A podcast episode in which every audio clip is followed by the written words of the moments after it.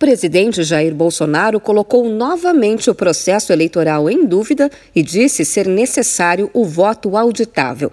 A declaração aconteceu durante a abertura de um evento em São Paulo nesta segunda-feira. Ou nós decidimos no voto para valer, contabilizado, auditado, ou a gente se entrega. E se se entregar, você vai levar 50 anos ou mais para voltar à situação que está hoje em dia. O presidente da República também fez críticas ao Tribunal Superior Eleitoral, o TSE, por ter rejeitado observações das Forças Armadas para as eleições de 2022. Bolsonaro disse ainda que toda semana o TSE toma medidas que afetam o trabalho dele. Não tem semana que eu não levo no lombo uma ação do Supremo que atinge todo o Brasil, como a suspensão de 25% no IPI. Essa para falar só da última, entre tantas outras. Tive uma favorável agora. Ministro André Mendonça, um dos indicados por mim. Se fosse com o Cássio, não seria diferente. Por que eu posso falar isso? Porque eu conhecia os dois, sabia das suas posições nas pautas voltadas à economia,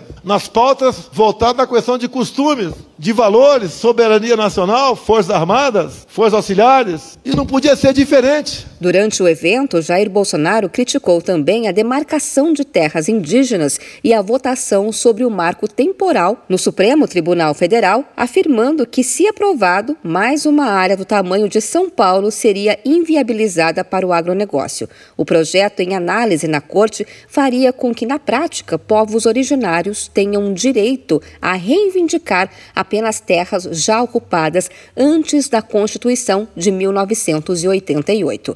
A fala de Bolsonaro sobre o voto auditável aconteceu um dia após o ministro Alexandre de Moraes ter dito que acredita que as eleições serão limpas e transparentes. No último mês, Jair Bolsonaro voltou a colocar em dúvida a segurança das urnas eletrônicas para o pleito eleitoral e disse durante uma live nas redes sociais que as urnas são penetráveis sim.